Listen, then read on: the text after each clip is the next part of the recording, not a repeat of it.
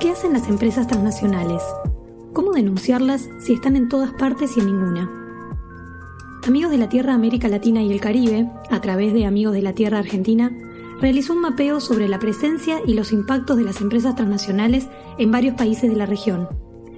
En esta serie de podcast vamos a compartir los principales resultados y conclusiones de ese estudio, casos emblemáticos de empresas que violan los derechos colectivos de los pueblos y las voces de las y los defensores de derechos humanos que enfrentan el avance de las corporaciones en los territorios. Esto es Empresas Transnacionales, Crisis sin Fronteras.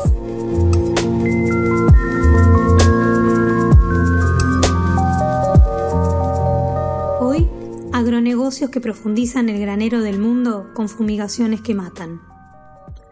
A comienzos del siglo XX, países de América del Sur como Argentina llegaron a conocerse como graneros del mundo por la exportación de granos a Europa y Estados Unidos. La industrialización de esas potencias mundiales generó una división internacional del trabajo que solo se ha profundizado. Países del sur global vendiendo, exportando materias primas a los del norte. Fueron granos como el trigo y el maíz. Hoy son esos granos, pero transgénicos la soja que se ha expandido de la mano de la transnacional Bayer Monsanto. Tanto se expandió que se llegó a hablar de las Repúblicas Unidas de la Soja en el Cono Sur. La adopción del paquete tecnológico de la Revolución Verde, promovida inclusive desde la FAO, asociada a la producción de monocultivos de granos, con el uso de semillas transgénicas tolerantes al glifosato, dio impulso al agronegocio sojero y a otras presuntas propuestas para paliar el hambre, que en verdad resultaron en enriquecimiento para unos pocos, empobrecimiento para campesinos y productores familiares.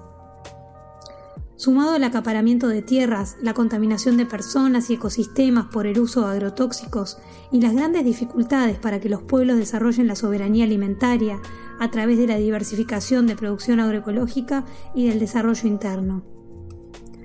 Como explica la politóloga Viviana Barreto, integrante de redes Amigos de la Tierra Uruguay, quien analizó junto a Natalia Carrau el impacto de las reglas de inversiones en las políticas públicas y los derechos, la incidencia de las empresas transnacionales en el acaparamiento de tierras se da a través de privatizaciones y reclamos de titularidad pública y posterior venta o arrendamiento de terrenos a largo plazo.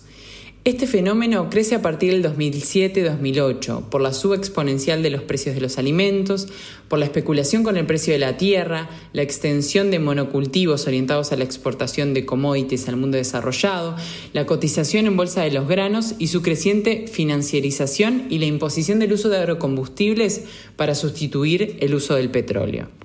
Esto provocó el encarecimiento de la tierra y estranguló la actividad de pequeños productores y agricultores familiares. Para producir de manera agroindustrial, los capitales transnacionales adquieren tierras que muchas veces pertenecen a territorios ancestrales, modificando suelos de bosques y selvas no aptos para la producción agropecuaria, además de reemplazar sistemas de cultivo tradicional por producción intensiva altamente tecnificada hoy denominada AgTech. Como informó en 2020 la revista Biodiversidad, el avance del modelo sojero en el cono sur arrasó con 35 millones de hectáreas de monte nativo, el equivalente a la superficie de Alemania, por ejemplo, donde se ubica de hecho la sede central de Bayer Monsanto, u ocho veces el tamaño de Suiza, donde nació Syngenta Chem China. Como ejemplos, alcanza con señalar que Argentina pasó de tener 6 millones y medio de hectáreas con soja convencional en el año 96 a 20 millones y medio de hectáreas de soja transgénica en 2015. Uruguay pasó de 9.000 hectáreas con la recién introducida soja transgénica en el año 2000 a 1.100.000 hectáreas en 2018. Brasil tenía 3 millones de hectáreas con soja a fines de los 90 y llegó a 36 millones en 2019. Hablando de Uruguay, Pablo Galeano, también integrante de Redes Amigos de la Tierra de ese país, estudia el impacto que el modelo de agronegocios con agrotóxicos ha tenido en el país y en la región, considerando entre sus últimas novedades la aprobación de la variedad de trigo transgénico HB4PAT, que fue desarrollada por la empresa argentina de biotecnología Bioceres a través de Trigal Genetics, una alianza comercial con el grupo empresarial francés Florimond Desprez, que se instaló en América del Sur con la finalidad de desarrollar y comercializar variedades de trigo con biotecnología que no es por el lado de los transgénicos que vamos a lograr una agricultura más sustentable y que fortalezca la soberanía alimentaria, sino todo lo contrario. Hasta ahora el histórico que tenemos de más de 20 años transgénicos en Uruguay, que son todos cultivos que son tolerantes a herbicida, además de que son tóxicos para algunas lagartas. El 100% del área de soja y maíz transgénico que se planta en Uruguay es tolerante a, glifosato. Pero lo que ha pasado desde que se liberaron es que ha aumentado mucho el uso de herbicida, o sea, hay una eh, exposición de la población a esta sustancia mayor, mucho mayor, yo se, multiplicaron por más de 10 las importaciones de herbicida, en particular glifosato. En la fase de, crecimiento cultivo eso facilita mucho el manejo, entonces lo que se ha hecho es eh, aumentar la cantidad de monocultivos que cubren grandes áreas en base a echarle productos químicos encima. Es otro problema de erosión de suelo, de contaminación de cursos de agua, bueno, entonces esto sería aportar más a lo mismo cuando todos estamos hablando de que se necesita una agricultura más sustentable. No es por este lado que, hay que ir, ¿no? Además de contaminación a la propia población, no solo esta degradación que vos decías en los ecosistemas, sino también se han relevado en los últimos años casos de poblaciones concretas o cercanas o donde ya se están aplicando estos agrotóxicos con problemas para la población, ¿no? En cuanto a enfermedades, como se ha comprobado en otros países de la región y, del mundo, ¿no? Sí, sí, claro, eh, tanto las poblaciones que están cerca de los cultivos, los propios trabajadores, los propios productores, y también que con los cultivos que son tolerantes a herbicida quedan más residuos de herbicida negro, el consumidor este, también se los come. Sí, en el caso del maíz, como ha pasado también, ¿no? De contaminar inclusive a, maíz eh, criollo. Sí, en el caso del maíz en particular, por el tipo de biología reproductiva que tiene, que, que es muy probable que se crucen distintos cultivos de maíz. Lo que nosotros hemos visto acá es que, que bueno, que ha habido cruzamientos a grandes distancias y en particular venimos haciendo un monitoreo en semillas criollas y, hemos encontrado transgenes en una alta proporción. Estamos hablando más de la cuarta parte de las muestras que hemos analizado desde hace ya cinco años, este, aparecen con transgenes. Un gran problema también que al principio se decía que no iba a pasar y, ahora está el problema y el Estado la verdad que no se hace cargo de, resolverlo porque no sabe cómo. en el caso del trigo, la biología productiva distinta, pero igual hay un problema entre, entre la consistencia de, producciones eh, transgénicas con no transgénicas, porque por más que no se crucen eh, los cultivos, este, se dan mezclas en los camiones, en la maquinaria, en los silos, en los puertos, y es muy difícil después segregar el trigo transgénico de no transgénico. Aprobar este evento de trigo transgénico en Uruguay y en Argentina realmente es un problema, dice Galeano, advirtiendo desde Amigos de la Tierra, junto a organizaciones ambientalistas, que los únicos interesados en el trigo transgénico son los que han desarrollado y se beneficiarán económicamente con el uso de esta tecnología. No se benefician para nada los productores agropecuarios. La presión corporativa, como la que ejerce Bayer Monsanto, justamente se refleja en la aprobación de eventos transgénicos sin precedentes. Al 2019 se contaban 85 eventos en Brasil, 61 en Argentina, 40 en Paraguay, 19 en Uruguay y 3 en Bolivia, según el Atlas de Agronegocios del Cono Sur elaborado por Biodiversidad. ¿Por qué sabemos que la denominada Revolución Verde no palió ninguna hambruna? Porque el sistema agroalimentario utiliza entre el 70 y 80% de la tierra, agua y combustibles para el uso agrícola, pero solo alimenta al 30% de la población mundial. Argentina, aunque tiene una producción capaz de alimentar a 400 millones de personas, tiene más del 40% de la población por debajo de la línea de la pobreza en forma estructural. La propia lógica y racionalidad del sistema capitalista en su fase neoliberal extendió la idea de que todo puede constituir un bien transable. Trasladado al sector agroalimentario, esto significó un proceso paulatino de financiarización de la naturaleza, a partir primero de la financiarización de la economía. De esta manera, las únicas beneficiadas son siempre las transnacionales más aún considerando que la cadena agroalimentaria industrial es manejada por un puñado de transnacionales. Seis empresas controlan el comercio mundial de commodities agrícolas, granos y oleaginosas, que son Cargill, Cofco, ADM, Bunge, Wilmar Internacional y Luis Dreyfus Company. Tres empresas controlan toda la venta de genética avícola del planeta, Tyson, EW Group y Hendrix. Y seis empresas son las mayores procesadoras de carne avícola, porcícola y vacuna. Cargill, Tyson Foods, JBS, NH Foods y WH Group Smithfield. Esta última, de origen chino, es la mayor empresa porcícola del globo. Domina en América del Norte y es dueña de Granjas Carroll, donde se originó la gripe porcina. Las transnacionales agroalimentarias desempeñan un papel clave en la dinámica de un proceso que incorpora diferentes territorios a las relaciones de producción y consumo global. A través de sus inversiones y modalidades organizativas, conforman complejas estructuras y al actuar en múltiples localizaciones ejercen el gobierno de diferentes eslabones de las cadenas de agronegocio, bajo marcos regulatorios y competitivos en los que se combinan de manera compleja instancias nacionales, regionales y mundiales. En este escenario, Bayer Monsanto es la unión transgénica por excelencia. Bayer es una empresa global de origen alemán dedicada a los negocios en los campos de las ciencias de la vida, la atención médica y la agricultura, según su propia definición.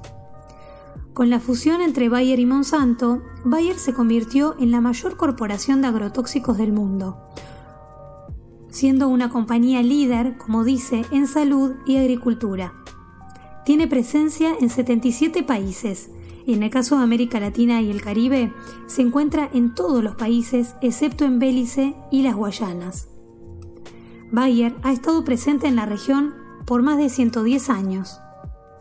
En 2018, los 15.144 empleados de la compañía en América Latina generaron aproximadamente 6.000 millones de dólares en ventas.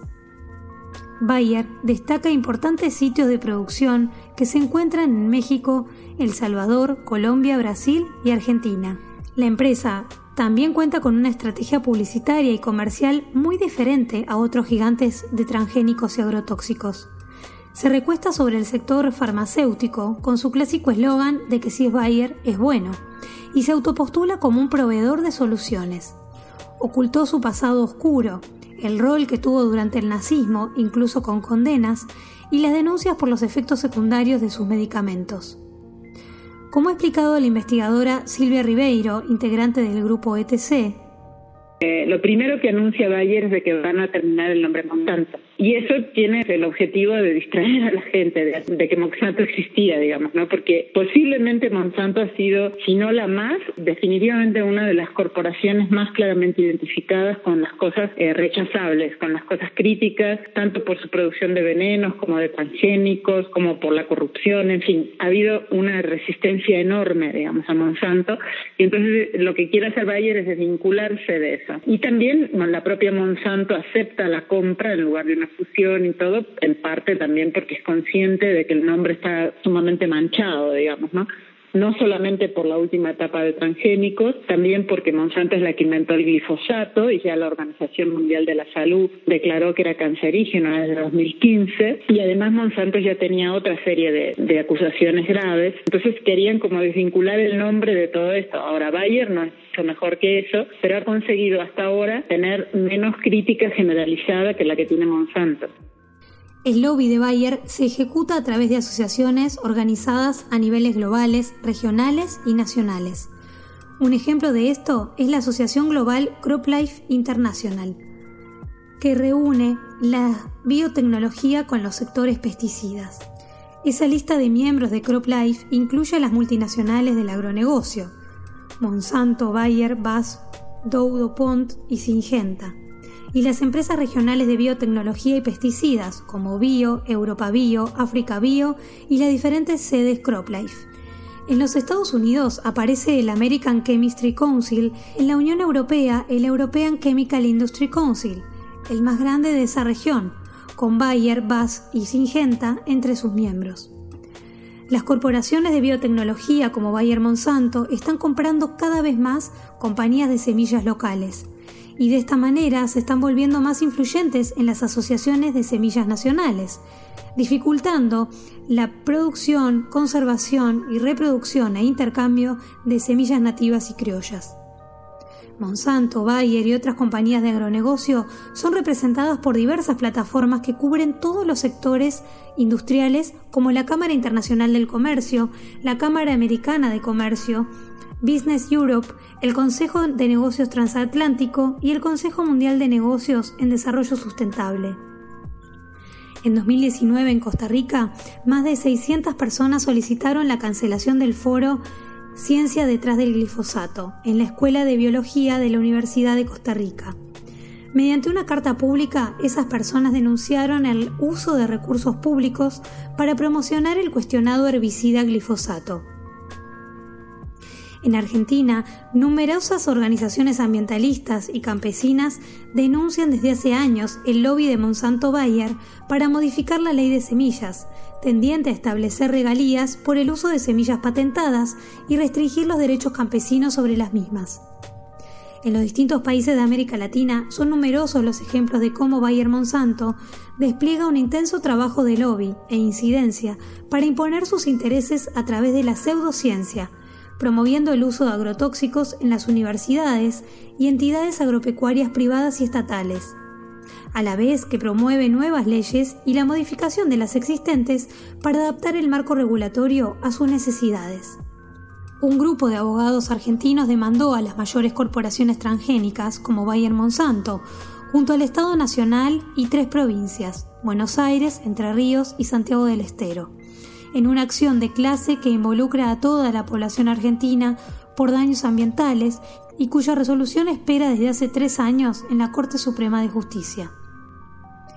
El médico Damián Berseñasi ha coordinado 33 campamentos sanitarios sobre pueblos fumigados, que corresponden a 33 ciudades de cuatro provincias argentinas afectadas por la aplicación de agrotóxicos, en las que han detectado problemas de salud como cáncer, abortos espontáneos o bebés que nacen con malformaciones, además de problemas endocrinos. Los relevamientos de cada campamento permiten tener información confiable y actualizada sobre lo que está pasando en la población en términos epidemiológicos, dijo Berseñasi, cuyo equipo sufrió la clausura momentánea de su oficina en el año 2016, luego de que el médico y docente declararan el Tribunal Especial de La Haya contra Monsanto. Como parte del lobby empresarial, farmacéutico e industrial que apoya oligopolios como los de Bayer Monsanto, persisten los cuestionamientos sobre cómo la ciencia puede probar que la aplicación de agrotóxicos impacta en la salud y produce o multiplica problemas sanitarios, endocrinos y cancerígenos. Al respecto, el médico opinó. Lo mismo que exigen pruebas científicamente sólidas de que estos problemas de salud son por la exposición a estos químicos, son los que pagaron a personas para que firmen como si fueran científicos independientes trabajos que no eran trabajos científicos sino que eran escritos de las empresas para que parezcan trabajos científicos y de esa forma pudieran eh, hacer aprobar los, los productos que querían o que pretendían meter en el mercado y que finalmente son los que hoy nos están envenenando. Mientras neguemos la realidad, mientras sigamos intentando encontrar excusas para justificar los modelos de producción de commodities que nos han hecho creer que son alimentos en nuestros territorios, va a ser muy difícil poder avanzar en una resolución del problema. Reconociendo el problema, uno tiene la posibilidad de empezar a tratarlo. Esto lo, aprendimos en medicina, ¿no? Si vos no tenés el diagnóstico acertado, vos no podés iniciar una estrategia terapéutica. Punto acá, para nosotros hoy, es dar fuertemente la discusión respecto a cuál es la salud que se pretende preservar si la de los seres humanos y los ecosistemas o la de las corporaciones. La única forma de preservar la salud de los seres humanos es a través de alimentos sanos. A ver, alimento sano en realidad es una redundancia. Si ese alimento tiene que ser sano, si no es sano no puede ser alimento. Lo cierto es que nosotros nos hemos acostumbrado a consumir productos que son símil alimento, en realidad son comida, no alimento, creyendo que la comida es alimento. Y eso me parece que es importante que empecemos también a eh, diferenciarlo claramente, porque algo que vos incorporás en tu organismo y te permite nutrirte y a partir de ese proceso nutritivo generar un desarrollo saludable de tu, de tu organismo, eso es un alimento. Algo que vos incorporás en tu organismo y por la cantidad de química, de ultraprocesamiento y de conservantes y sustancias que serán agregados, lo que genera es un daño en tu organismo, es un veneno, aunque vos le llames comida. Y el tema de la soberanía alimentaria es uno de los temas que en todos los campamentos se, desarrolla a partir de mínimo dos o tres talleres por campamento. Bayer enfrenta 18.400 demandas por el herbicida glifosato de Monsanto. Los juicios recaen en la empresa alemana luego de adquirir a Monsanto. Ya tuvo cuatro condenas en ese país. El jurado responsabilizó a Monsanto por sus 40 años de conducta delictiva corporativa, explicaron los abogados de los damnificados en Estados Unidos, Jennifer Moore y Amy Wagstaff. Bayer Argentina produce y comercializa 24 tipos de herbicidas, entre ellos el glifosato, 43 fungicidas y 55 insecticidas para soja, maíz, tomate, caña de azúcar, vid, papa y girasol, entre otros cultivos la empresa comenzó una campaña publicitaria periodística para tomar distancia de la mala imagen de Monsanto. El diario La Nación, uno de los más influyentes de Argentina, dio amplio espacio el 15 de junio de 2019 diciendo que el grupo alemán Bayer prevé reducir para 2030 un 30% de la huella de impacto ambiental. Además, de invertir supuestamente en los próximos años 5 mil millones de euros en nuevos desarrollos para el control de malezas. En septiembre de 2016, luego de dos ofertas fallidas, Monsanto aceptó la oferta de Bayer de 60 mil millones de dólares. Era la compra empresarial más grande del año, una operación que prometía cambiar la cara de la agricultura. Pero las cosas no han salido del todo bien, porque Monsanto, la productora de agrotóxicos, tuvo que afrontar repetidas demandas por el glifosato que usa para sus pesticidas cancerígenos como se ha probado científicamente. A mediados de diciembre de 2020, la justicia argentina condenó a un productor hortícola en Corrientes por la muerte de Nicolás Arevalo, un niño de cuatro años que falleció en 2011 intoxicado por agrotóxicos como el endosulfán. El fallo marca un antecedente histórico respecto de la responsabilidad de los productores en el posible efecto mortal por el uso de agrotóxicos y también la responsabilidad del Estado en regular su aplicación. Aunque la condena es a tres años de prisión condicional, la sentencia no deja lugar a dudas. Fumigar mata. Emilio Espataro, integrante de Amigos de la Tierra Argentina, testigo en el juicio por el asesinato de Nicolás Arevalo con endosulfán, nos dejó esta reflexión. Es decir, a nivel mundial la toxicidad del endosulfán no está discutida. El endosulfán ya forma parte del anexo A del convenio de Estocolmo, que es el convenio internacional que regula e intenta limitar y prohibir eh, el uso de los compuestos orgánicos persistentes, es decir, de los tóxicos más dañinos que hay eh, en el planeta producidos por la humanidad y ya por suficientes estudios y debate académico el endosulfán ha sido incorporado en estos resguardos que, que son de cumplimiento legal para las partes y la Argentina forma parte de ellos. Entonces no debería estar discutiéndose en el juicio de si eh, el endosulfán pudo haber o no tal cosa, porque eso ya está demostrado y las pericias eh, demostraron que, que, está en el ambiente, que la contaminación se produjo y que la causa de la muerte, según la autopsia, la causa de la muerte de Nicolás Arevalo fue una intoxicación aguda seguida de muerte por endosulfán, se encontró en el cuerpo de Nico. El informe completo Transnacionales y Derechos de los Pueblos en América Latina y el Caribe, Violaciones a la Soberanía Popular, un mapeo sobre la presencia y los impactos de las empresas transnacionales en América Latina y el Caribe, realizado por Amigos de la Tierra América Latina y el Caribe, está publicado en el sitio web www.atalc.org. Empresas Transnacionales, Crisis sin Fronteras es un podcast creado por Radio Mundo Real para Atalc, con la colaboración de Diaconía. Producción y conducción, Azul Cordo. Edición, Edgardo Mattioli. Diseño, Nicolás Medina.